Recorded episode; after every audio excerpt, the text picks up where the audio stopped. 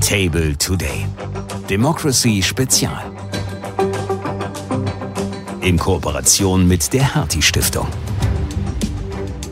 Table Today, der Podcast mit dem eingebauten Perspektivwechsel, ist wieder für Sie da. Es ist Montag, der 26. Februar, eine neue Woche beginnt. Aber eine ist immer mit dabei. Helene Bubrowski, einen schönen guten Tag. Hallo, liebe Helene. Hallo, lieber Michael. Es ist eine ganz besondere Ausgabe heute, denn wir starten eine Kooperation mit der Hertie Stiftung. Und warum tun wir das? Weil wir glauben, diese Demokratie muss verteidigt werden. Und da gibt es einiges zu diskutieren heute mit Elisabeth Nia an unserem runden Tisch, die Geschäftsführerin Demokratie der Hertie Stiftung. Und zum Nachtisch lüften wir ein kleines Geheimnis. Genauer gesagt, Paul McCartney tut das für uns. Nach 60 Jahren sagt er, welche relevante Liedzeile von Yesterday, warum eigentlich damals geschrieben wurde.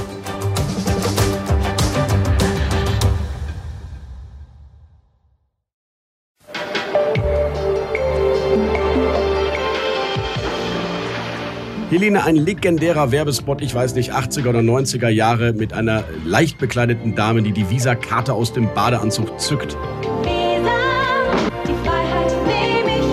Die Freiheit nehme ich mir. Heute muss man sagen, das ist das inoffizielle Motto der FDP. Sie nimmt sich die Freiheit, einfach zu allem Nein zu sagen. Wie lange geht das in dieser Ampel eigentlich noch gut? Ja, gute Frage. Natürlich ist interessant, dass die Freiheitspartei natürlich immer diese Frage hat, was bedeutet eigentlich Freiheit? Eine ewige Diskussion auf die die FDP durchaus unterschiedliche Antworten gibt. Und die Antwort, die sie derzeit gibt, ist tatsächlich, würde ich sagen, die Freiheit, Nein zu sagen. Und dabei hat doch eigentlich Christian Lindner immer gesagt, Freiheit kennt er nur als Freiheit mit Verantwortung und in Verantwortung. Ich frage mich ein bisschen in der Ampel, wo ist eigentlich die Verantwortung, zu den Beschlüssen zu stehen, die man halt mal getroffen hat?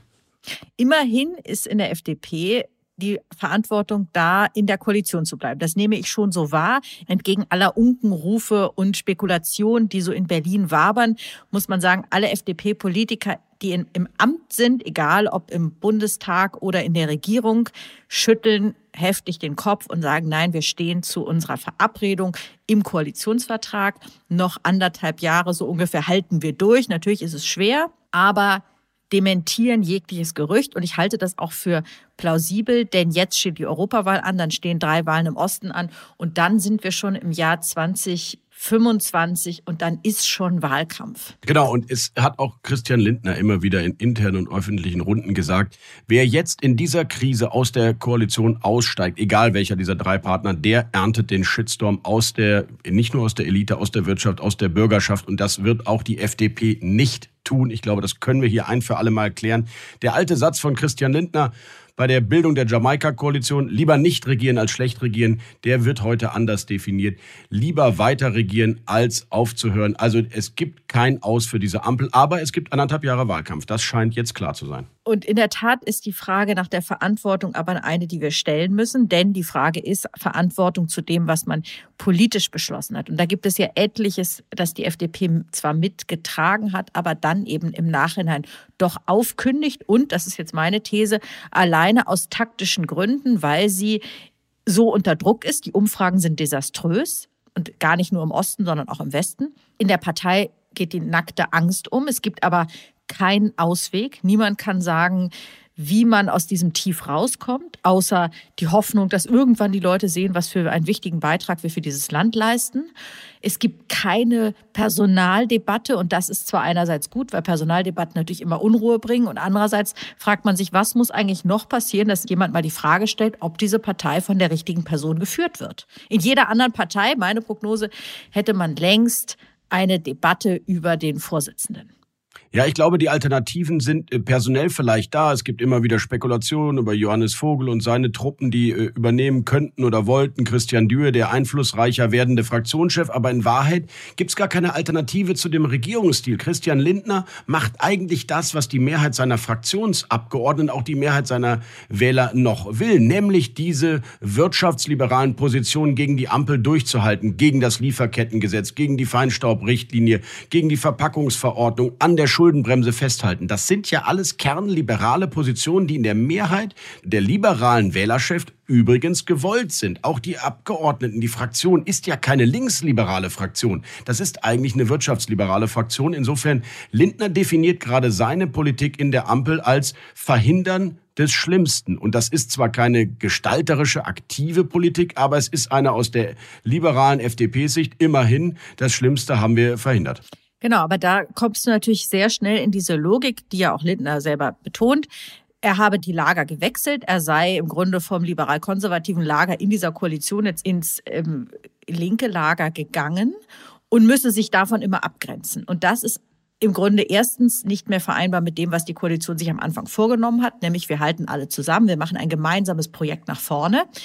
Und zum anderen ist es interessant, dass FDP-Politiker selber sagen, dass sie in Gesprächen an der Basis durchaus Irritationen darüber bekommen, dass die FDP eben zwar wirtschaftsliberal ist, aber auch gesellschaftlich liberal ist. Das heißt, in vielen gesellschaftspolitischen Fragen durchaus mit insbesondere den Grünen, aber auch mit der SPD übereinstimmt. Also Stichwort Selbstbestimmungsgesetz und anderes. Und das ist im typischen Wählermilieu schwarz-gelb, kommt es gar nicht so richtig gut an. Ja, und die Parteizentrale wird jetzt inzwischen schon in Richtung Wahlkampf umgebaut. Christian Lindner hat einen seiner wichtigsten Vertrauten aus dem äh, Finanzministerium jetzt zum Bundesgeschäftsführer gemacht. Bijan Djesaray, der Generalsekretär, macht eigentlich nur noch Oppositionspolitik innerhalb der Ampel, liebäugelt offen mit Schwarz-Gelb und kritisiert die Grünen und die Roten. Ich glaube, das werden wir in den nächsten Wahlen und gerade auch vor der Europawahl, Helene, wo eine Marie-Agnes Strack-Zimmermann die Ein-Frau-Opposition innerhalb der Ampel antritt, wird man sich gegen die Ampel abgrenzen und trotzdem bei der Ampel bleiben. Diese Strategie ist äh, scheinbar nicht sinnvoll, was äh, die 6, 7, 8 Prozent Wählerschaft betrifft, aber sie scheint die derzeit einzig äh, gewollte in der FDP-Spitze zu sein. Ja, und interessanterweise wird gerade sie jetzt auch kritisiert aus der FDP, wenn auch von einem Mann, dessen Namen selbst nicht den besten Ruf hat, nämlich Thomas Kemmerich. Wir erinnern uns, der Mann mit der kürzesten Ministerpräsidentenamtszeit dieses Landes. Wenige Tage war er 2020 Ministerpräsident von Thüringen gewählt mit den Stimmen der AfD. Und er hat jetzt gesagt, Marie-Agnes Strack-Zimmermann sei die falsche Frau an der Spitze ähm, des Wahlkampfs für die Europawahlen. Das ist wahrscheinlich für die Anhänger von Marie-Agnes Strack-Zimmermann eher ein Kompliment. Aber das zeigt natürlich auch die Zerrissenheit innerhalb der FDP. Also wir haben eben da mit ganz unterschiedlichen Strömungen in dieser doch am Ende kleinen Partei zu tun. Klein, weil der Liberalismus es in Deutschland aus verschiedenen Gründen immer schon schwer gehabt hat und auch heute schwer hat. Aber wir haben eben die Wirtschaftsliberalen, wir haben die gesellschaftlichen Liberalen, dann haben wir diese ganze Frage der Ukraine, wo es auch innerhalb der Partei unterschiedliche, zumindest mal Konnotationen gibt. Also es ist für die FDP auch nicht leicht. Dabei ist es eigentlich die ideale Zeit für sie. Wir haben eine betonierte Republik, die Ebenen, Kommune, Land, Bund aus meiner Sicht in so vielen Feldern, von der Infrastruktur über die Digitalisierung bis zur Bildung, verhaken sich. Die Staatsquote steigt weiter, die Übergriffigkeit des Staates in der Bundesverwaltung, bei den Mitarbeiterzahlen, ist äh, bei den Pensionen, bei dem öffentlich-rechtlichen Rundfunk. Überall habe ich ja das Gefühl, dass wir nicht zu wenig Staat haben, sondern tendenziell vielleicht auch zu viel. Eigentlich wäre es eine gute Zeit für liberale Politik des, ja, des sich Schlankmachens, des äh, Vertrauens an den Einzelnen, vielleicht auch mal die Unternehmerinnen und Unternehmer. Und trotzdem ist die FDP bei drei bis vier Prozent. Diese Koalition tut denen einfach nicht gut, obwohl sie eigentlich Punkte haben, die dieses Land gerade dringend braucht, finde ich eigentlich dringend braucht, aber da bräuchtest du dann vielleicht ein anderes Volk, um es mal polemisch zuzuspitzen. Denn in Deutschland hast du ja den Reflex, dass in Zeiten von Verunsicherung und das haben wir, vielfache Verunsicherung durch die diversen Krisen, die wir haben, die Menschen eine stark etatistische Ausrichtung haben. Das heißt, sie rufen nach dem Staat, der sich um sie kümmert, und zwar einerseits was die Leistungen angeht und andererseits was den Weg angeht. Und dieses Vertrauen in sich selber, also Kennedy-haft, frag, was du tun kannst, ähm, ist sehr wenig ausgeprägt in der deutschen Gesellschaft. Aber ich glaube, es wird in der Bundestagswahl, man darf die FDP nicht abschreiben, es wird wieder zu einem Lagerwahlkampf kommen. Die Grünen, die rücken in der Ökologie sowieso, aber auch in der Sozialpolitik wieder schrittweise nach links um über die 12, 13 Prozent zu kommen. Sie haben eine Energiepolitik, die sehr von oben ein, diktiert, was genau bis wann zu tun ist, damit die Ziele erreicht werden. Und ich glaube, da ist Platz für die Liberalen äh, in der Bundestagswahl. Also an der 5-Prozent-Hürde, dass sie daran scheitern, das sehe ich jetzt noch nicht. Und da die, du hast schon recht, die Personalfrage beantwortet ist, an Christian Lindner führt derzeit keinen Weg vorbei.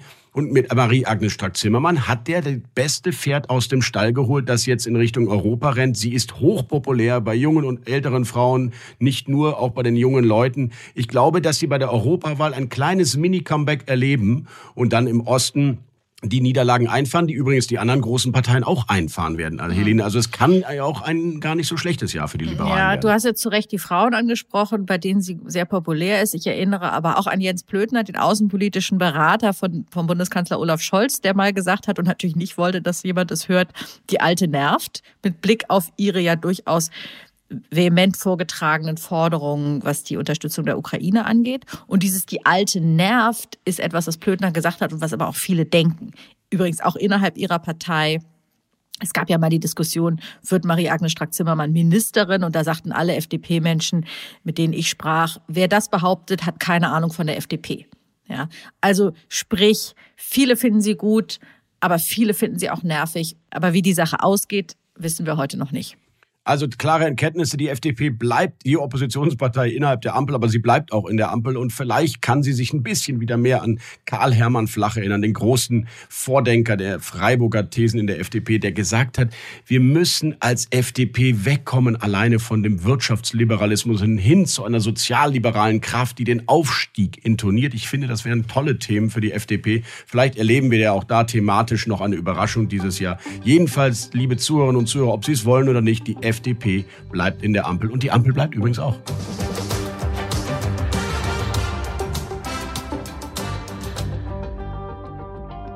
Die Radikalen von rechts und links marschieren. In den Umfragen bilden sie schon fast 50 Prozent, je nach Institut. Und wir haben Demonstrationen von Bauern, von Händlern, von Handwerkern. Irgendwie scheint diese Demokratie unter Stress zu kommen. Je nach Umfrage, fünf bis sieben von zehn Bundesbürgern sorgen sich um die Demokratie in diesem Land. Das können wir als Demokraten, als Herzensdemokraten nicht gutheißen und starten deswegen heute eine Kooperation mit der Hertie Stiftung, um genau dieses Thema auch hier im Table Today Podcast voranzubringen. Wir wollen darüber reden, was können wir tun, um die Demokratie zu stärken, denn dasselbe, was für die Freiheit gilt, gilt auch für die Demokratie. Sie stirbt scheibchenweise. Und wir, die Demokraten, sind es, die die Demokratie am Ende stärken und erhalten müssen. Darüber spricht jetzt Helene Bubrowski mit Elisabeth Nia. Sie ist die Geschäftsführerin Demokratie der Hertie Stiftung und sie wird mit uns, mit Table Today, einmal im Monat über die wichtigsten Themen sprechen, wie wir die Demokratie wieder stärken können. Heute geht es darum, was kann eigentlich die Wirtschaft tun? Und da passt es gut, dass heute auch der Bundespräsident bei einer Veranstaltung des Arbeitgeberverbandes Südwestmetall zur unternehmerischen Verantwortung spricht. Denn auch die Wirtschaft ist in der Pflicht, nicht nur in den Gesprächen mit ihrer Belegschaft, sondern auch mit ihrem wirtschaftlichen Tun, radikale, extremistische Positionen zu bekämpfen. Immer mehr Wirtschaftsführer tun das und darüber redet jetzt Helene Bubrowski mit Elisabeth Nia. Schön, dass du da bist. Hallo Elisabeth. Hallo Helene, schön hier zu sein. Ja, die Hertie Stiftung kümmert sich um die Förderung der Demokratie und darüber wollen wir heute sprechen, über die Demokratie und insbesondere, was die Wirtschaft für einen Beitrag leisten kann.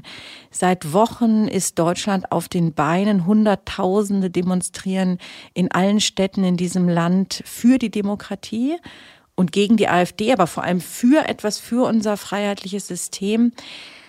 Wie viele Unternehmer sind eigentlich dabei? Weiß man das? Ist das ein Thema in der Wirtschaft? Ja, total. In der Vergangenheit haben sich Unternehmen manchmal schwer getan, äh, sich zu bekennen oder Aufrufe zu unterschreiben. Es gab vor der letzten Europawahl schon mal so eine Initiative, wo sich Unternehmen geäußert haben. Aber eigentlich haben sowohl angestellte Manager als auch äh, Mittelständler oft, äh, sind da oft sehr zurückhaltend. Man sieht die ja auch nicht so oft in Talkshows und so weiter. Und im Moment ist da wirklich viel im Umbruch, dass auch in der Szene viele überlegen, was können wir machen? Die Wirtschaft ist so ein wichtiger gesellschaftlicher Faktor. Wo ver verbringen wir so viel Zeit wie am Arbeitsplatz? Es gibt Untersuchungen, wonach Menschen über keinen anderen Mitmenschen so viel nachdenken wie über ihren Chef. Also es ist einfach ein unheimlich wichtiger Teil unseres Lebens und die Demokratie braucht Verbündete überall, also auch in der Wirtschaft. Was war der Auslöser für dieses Umdenken in den Unternehmen?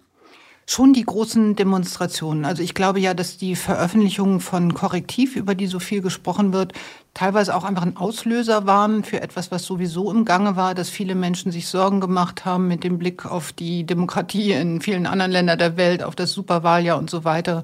und das ein Anlass war, ähm, jetzt mal auf die Straße zu gehen und wirklich was zu tun und nicht nur Sorgen zu haben oder sich zu ärgern. Und ich glaube, da sind äh, ja Wirtschaftsvertreter auch nicht so anders. Wir merken das, äh, wir machen auch Projekte mit, mit Unternehmen, dass viele, die wir vor einem Jahr angesprochen haben, so nach dem Motto, wollen sie nicht mitmachen, jetzt auf einmal äh, mit ein bisschen Zeitverzögerung proaktiv kommen. Ich bekomme auch mit, dass wirklich auch die großen DAX-Konzerne interne Runden haben, wo sie überlegen, die Betriebsräte der DGB, die Einzelgewerkschaften, alle machen im Moment so Calls und Brainstormings, was können wir tun?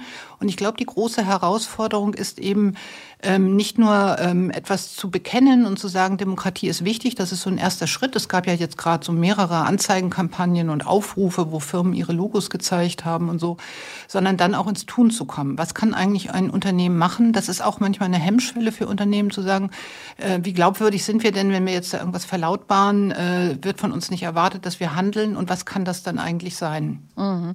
Interessant. Eigentlich ist die Wirtschaft ja in gewisser Weise neut politisch neutral und sagt, ich gehe dahin, wo ich Geld verdienen kann. Das haben wir gesehen, auch in der Vergangenheit, die jetzt heute sehr viel düsterer aussieht. Man hat mit Russland Geschäfte gemacht, weil es da billiges Gas gab. Man hat mit in China eingekauft, weil es dort die Technologie gab, die man brauchte. Und man hat äh, dort den Absatzmarkt natürlich gewollt und hat sich um die Politik gar nicht äh, so sehr gekümmert. Und das Primat, es war im Grunde das Primat der Wirtschaft, das Primat des Geldverdienens. Ist es die Einsicht, dass es eben so einfach nicht ist, nicht nur das Wandel durch Handel nicht gelingt, sondern dass man auch diese stabile Demokratie in Deutschland braucht, um überhaupt wirtschaftlich erfolgreich sein zu können? Ja, mehrere Punkte. Also genau, was du sagst, ich glaube, das spielt eine Rolle. Also sozusagen Demokratie als Standortfaktor und auch zu erkennen, äh, wir profitieren alle von dem Gemeinwesen, in dem wir leben und ähm, ja, eine demokratische Kultur zahlt auch bei der Unternehmenskultur ein, bestimmt auch dieses Wandel durch Handel, so nach, also die Skepsis, die sich da breit macht, so gerade nach den Erfahrungen mit Russland oder China gelernt zu haben, es reicht nicht einfach, wenn man vor Ort ist und dann kommt die äh, demokratische Überzeugung durch den Kontakt äh, automatisch hinterher. Ich glaube aber auch, dass es zum Teil mit einem Generationenwechsel und auch mit Fachkräftemangel zu tun hat. Also was zum Beispiel Diversität und Integration angeht, ähm, keine Ausgrenzung von Menschen mit Migrationshintergrund und so weiter. Da gibt es gerade auch in Ostdeutschland viele Unternehmen, die merken, so kann es nicht weitergehen. Wenn wir hier nicht ein riesen Fachkräfteproblem ähm, haben wollen, dann müssen wir uns wirklich auch zur Vielfalt bekennen. Also da kommen so verschiedene äh, ökonomische und altruistische und andere Motivationen zusammen. Aber ich gebe dir recht, also es wird manchmal unterschätzt, dass wir sagen immer, wir leben in einer Demokratie, aber ähm, vielen Menschen ist dann gar nicht so bewusst, dass ja nur ein Teil unseres Lebens wirklich demokratisch organisiert ist. Also die Schule nicht, äh, der, die meisten Wirtschaftsunternehmen nicht, äh, die Familie nicht. Also wir halten uns in ganz vielen nicht demokratischen Kontexten auf. Und eigentlich müsste man korrekterweise sagen, wir leben in einem politischen System, wo die Regierung durch Mehrheitsentscheid abgewählt werden und wir halten Werte wie Minderheitenschutz und Pluralismus und so weiter hoch. Aber es heißt nicht, dass wir im Alltag überall Demokratie praktizieren. Und das auszuweiten ist auch ein wichtiges Thema. Also wenn wir am Arbeitsplatz, wo wir so viel Zeit verbringen, lernen, zum Beispiel andere Meinungen auszuhalten und was weiß ich, unterschiedliche Prägungen, dann ist für die Demokratie insgesamt da auch schon eine Menge gewonnen weil diese sogenannte Ambiguitätstoleranz ist ja das, was wir brauchen. Das kann man an vielen Arbeitsplätzen wunderbar trainieren. Ja, in der Tat, äh, die Meinung, die man nicht teilt, auszuhalten, den guten Diskurs, der einen selber weiterbringt, zu pflegen, nicht nur mit Menschen aus der gleichen Blase, die dasselbe sagen. Das ist sicherlich demokratiefördernd, aber ist natürlich eine sehr interessante demokratietheoretische Analyse, dass große Teile unseres Lebens nicht demokratisch laufen. Ich denke jetzt gerade. Ich weiß ja nicht, wie es bei euch in der Familie ist. Ja, ich wollte gerade sagen, ich denke gerade an meine eigene Familie und denke, das ist natürlich überhaupt nicht demokratisch, sondern ich äh, pflege den alten Satz vom Quod licet Jovi, non licet Bovi. Das ist jetzt nicht die einzige Maxime der Kindererziehung, aber natürlich ist es klar zu sagen, nur weil du das willst, kriegst du es nicht und dein Wille zählt nicht so viel wie meiner. Ist das jetzt, ich frage es mal selbstkritisch, eine vormoderne und zutiefst undemokratische Art? Also würdest du dafür plädieren, die demokratischen Gedanken tatsächlich auszuweiten auf alle Bereiche? Also mein Familienideal oder mein Schulideal ist, ist eine Mischung von beiden Methoden. Also natürlich sollen die Eltern Ansagen machen und Lehrer auch. Und man sollte zum Beispiel auch in der Schule sich keine Illusion machen, dass das System besser funktioniert, wenn eine Person am Ende äh, Noten vergibt. Aber das heißt nicht, dass man nicht trotzdem Familienrat machen kann, dass man äh, Schülervertretungen auch aufwerten kann, dass man Schülern Budgets oder Projekte geben kann. Also ich glaube, Demokratie muss man üben, äh, kann man trainieren wie ein Muskel. Und da gibt es gerade einen großen gesellschaftlichen Lernprozess, zum Beispiel Kitas. Ne? Also man muss auch nicht lesen und schreiben können. Auch Vierjährige können schon mit Handzeichen entscheiden, ob sie nun lieber Eichhörnchen oder Zebras heißen wollen, wenn es um den Gruppennamen geht oder in welcher Farbe die Wand gestrichen wird. Und mit bestimmten Sachen kann man gar nicht früh genug anfangen. Mhm. Bei Unternehmen wird es ein bisschen komplex, weil viele Mittelständler oder Gründer denken, ah, Demokratie im Unternehmen, das heißt Mitbestimmung, das heißt Betriebsrat und dann sind die erstmal ein bisschen zurückhaltend, der eine oder andere. Ich glaube aber, wenn man so die, die Einflugschneise hat, so wie wir das auch mit unserer Arbeit versuchen zu sagen, also zum Beispiel Vielfalt ist wirklich ein Standortfaktor, das zahlt bei euch ein. Und das sind Kompetenzen, die auch, was weiß ich, im Umgang mit Kunden, mit Mitarbeitern, für den Frieden in der Belegschaft und so wichtig sind. Mhm.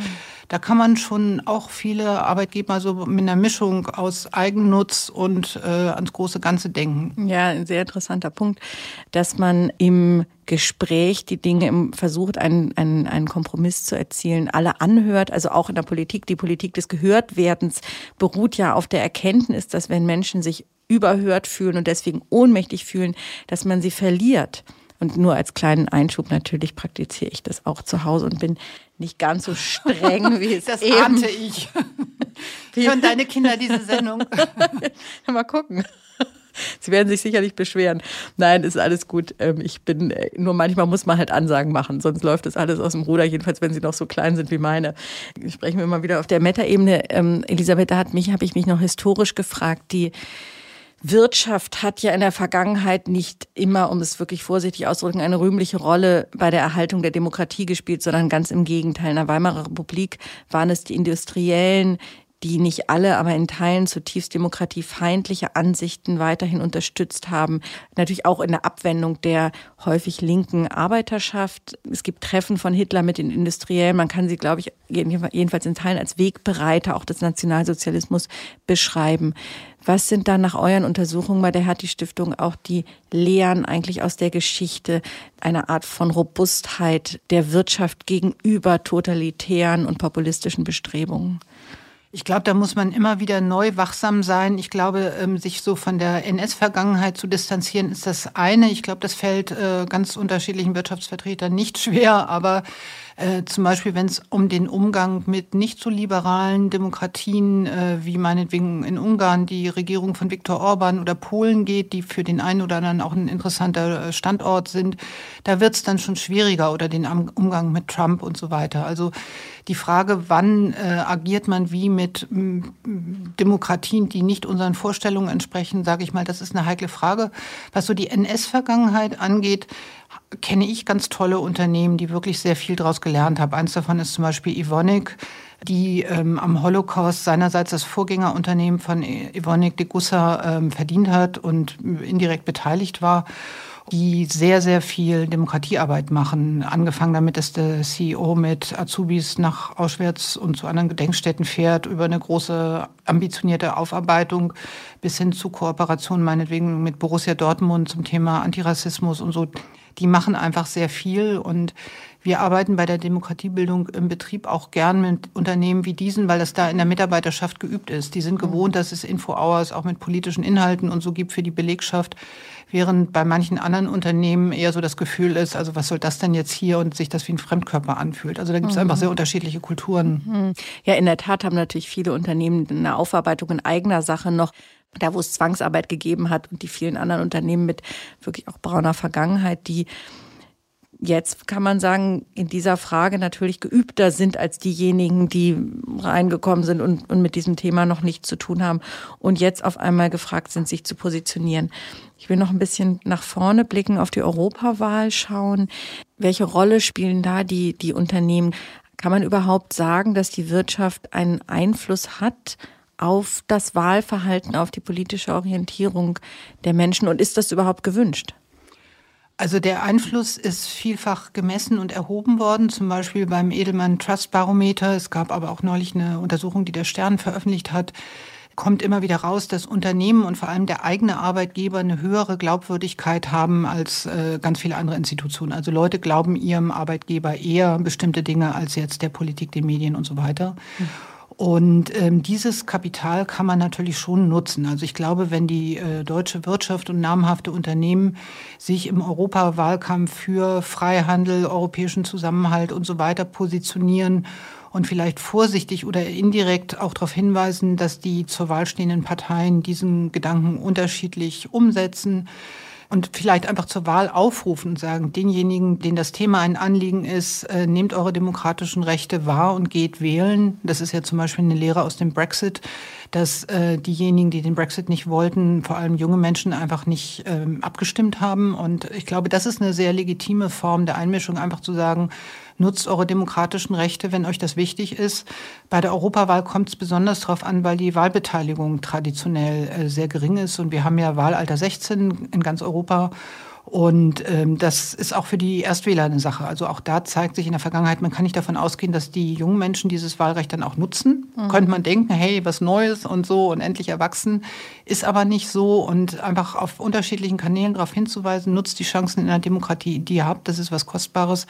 Das ist, glaube ich, eine sehr gute Rolle für Unternehmen. Und wenn der eine oder andere denkt, hey, wenn mein Arbeitgeber das gut findet, denke ich nochmal drüber nach, muss das kein Fehler sein. Mhm. Elisabeth, würdest du denn so weit gehen, Unternehmen oder auch Verbänden zu raten, eine Wahlempfehlung abzugeben oder geht das dann doch zu weit? Ich glaube, das ist von Unternehmen zu Unternehmen verschieden und für Verbände, die ja oft ganz unterschiedliche Interessen so äh, unter einen Hut kriegen müssen, ist es noch mal komplizierter.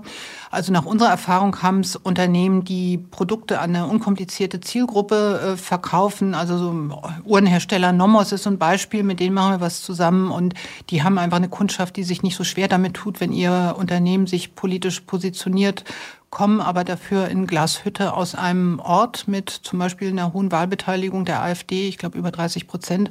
Also da muss man immer so ein bisschen gucken, was haben die Unternehmen für Interessen, für Stakeholder, für Aktionäre. Ähm, davon hängt es, glaube ich, oft ab, wie explizit die sind. Ich persönlich finde, eine elegante Form ist einfach den Leuten zu sagen, nutzt eure demokratischen Rechte, geht überhaupt wählen. Ich habe jetzt zum Beispiel gehört, dass eine große Supermarktkette jetzt vor der Europawahl das sogar auf die Rechnung drucken will. Also wenn man dann seinen Beleg da an der Kasse kriegt, dann steht da unten drauf nicht wählt ABC, sondern da steht Europawahl ist dann und dann geht wählen. Und mhm. ich habe auch gehört, dass andere Unternehmen so die Flächen an der Front ihres Hauptsitzes dann dafür nutzen wollen, da den Wahltermin der Europawahl dran zu werfen. Und solche Sachen kann man natürlich machen. Man kann sagen, das ist ein bisschen wohlfeil wie die Diversity-Flagge, aber vielleicht wird der eine oder andere daran erinnert. Und das mhm. ist so ein Beitrag, ähm, den finde ich eigentlich ziemlich interessant. Ja, finde ich auch. Und es ist ja wirklich jetzt gesellschaftlich das passiert und wie du beschreibst, auch in der Wirtschaft das passiert, was in so vielen Sonntagsreden gewünscht wurde und auch gefordert wurde, dass wir eine Politisierung der Gesellschaft haben, dass die Leute sich für unser System aktiv einsetzen es verteidigen und die Straße nicht den Rändern überlassen, die ja sehr laut sind, aber eben keine Mehrheit sind. Und jetzt haben wir heute gesehen, es sind nicht nur die Familien, und die vielen, vielen Leute, die am Wochenende auf die Straße gehen, sondern es ist auch die Wirtschaft, die in dieser entscheidenden Zeit sich politisiert. Vielen Dank, Elisabeth, in diese Einblicke, in die Forschung, die ihr macht, in die Umfragen und das viele andere, das ihr in diesem Bereich ähm, herausgefunden habt. Danke für das Gespräch. Ich finde, das setzen wir bald fort. Ja, wäre schön. Vielen Dank für die Einladung, liebe Helene. Yesterday, all my troubles seem so far away. Now it looks as though they're here to stay. Oh, I believe in yesterday. Es gibt diesen wunderschönen alten Song von den Beatles 1965 das erste Mal aufgenommen, Yesterday. Und bisher hat es sich immer so angehört, wenn man den Text genau verfolgt hat, als gehe es da um das Ende einer Beziehung. Aber Paul McCartney hat jetzt in seinem eigenen Podcast McCartney Alive in Lyrics erzählt, dass es vielleicht der Tod seiner Mutter war, der ihn zu dem Song inspiriert hat. Und da gibt es ja auch diese wunderbare Zeile. I said something, something wrong, now I long for yesterday. I remember very clearly one day feeling very embarrassed because I embarrassed my mum. We were out in the backyard and she talked posh. And so she talked a little bit this, and I remember she said something like, Paul, will you ask him if he's going to? I went, ask, ask, It's ask, Mom, You know. And she's got, got a little embarrassed. I remember later thinking, God, I wish I'd never said that. And it stuck with me. Mm-hmm. You know. Even, even after she died. I go, oh, fuck, I really wish. I've got a couple of those little things. Also er ärgerte sich über seine Mutter, er verbesserte sie, weil sie aus seiner Sicht zu vornehm gesprochen hat und das hat er in diesem wunderbaren Song verarbeitet. Wir lernen also nach fast 60 Jahren ist auch einer der meist analysierten, diskutierten und gehörten Songs noch für ein Geheimnis gut. Selbst über die Beatles kann man eben doch noch was Neues erfahren. Wenn das keine schöne Botschaft für diesen Start in die Woche ist, dann weiß ich es auch nicht mehr. Bleiben Sie entspannt. Wir hören uns an dieser Stelle morgen wieder. Ihr Michael Bröker. yesterday. All my troubles seem so far away. Now it looks as though they're here to stay. Oh, I believe in yesterday. Suddenly, I'm not half the man I used to be. There's a shadow hanging over. Yesterday came suddenly. Why she had to go, I don't know. She wouldn't say. I said something wrong. Now I long for yesterday. Yesterday. Love was such an easy game to play. I need a place to hide away.